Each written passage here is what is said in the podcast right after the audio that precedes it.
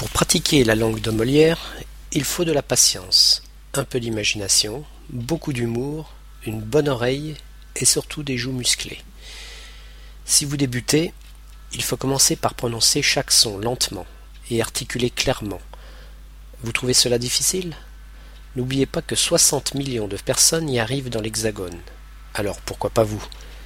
De toute façon, il ne sert à rien de parler vite pour parler bien. À la gare, quand vous demandez un billet de train pour Bordeaux et qu'on vous répond que les trains français ne vont pas jusqu'au Portugal, parce que vous avez prononcé Porto, dites seulement à l'employé Ah bon, mais pourquoi? Il vous dira alors certainement Je ne sais pas. Si un Français vous parle trop rapidement et que vous ne comprenez rien, demandez-lui gentiment de répéter. S'il refuse, dites-lui franchement que vous ne parlez pas encore couramment sa langue et qu'il doit être compréhensif. S'il continue de parler à la vitesse de la lumière, alors n'hésitez pas à lui tourner le dos. C'est uniquement parce qu'il fait la sourde oreille et ne veut pas vous comprendre. Ne vous énervez pas et écoutez fréquemment des chansons françaises.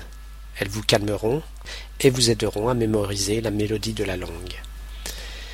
Si vous pensez que votre français est encore mauvais après des années d'études, gardez le sourire, car généralement les Français parlent assez mal les langues étrangères. Puis, lorsque vous vous sentirez plus à l'aise, vous pourrez vous exprimer plus passionnément, mais toujours poliment bien entendu. Vous pourrez également vous exercer à prononcer des phrases du type Je veux et j'exige d'exquises excuses, en faisant les liaisons nécessaires. Si vous aimez les défis, vous pouvez également réciter l'alphabet à l'envers, de Z à A. Si vous y arrivez sans problème, vous avez dépassé le français moyen, et pouvez être fier de vous. Si vous échouez après plusieurs tentatives, essayez avec une gorgée de vin, car cette boisson libère les langues.